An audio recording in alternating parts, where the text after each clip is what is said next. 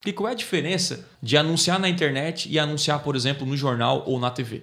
Por que, que gera muito mais resultado anunciar na internet? Porque é mais específico, né? Você anuncia para quem realmente quer comprar teu É, produto. é mais específico Exatamente. e olha a quantidade de pessoas que você alcança na internet em comparação, por exemplo, a um jornal, uma revista, um comercial na TV que é pontual, entendeu?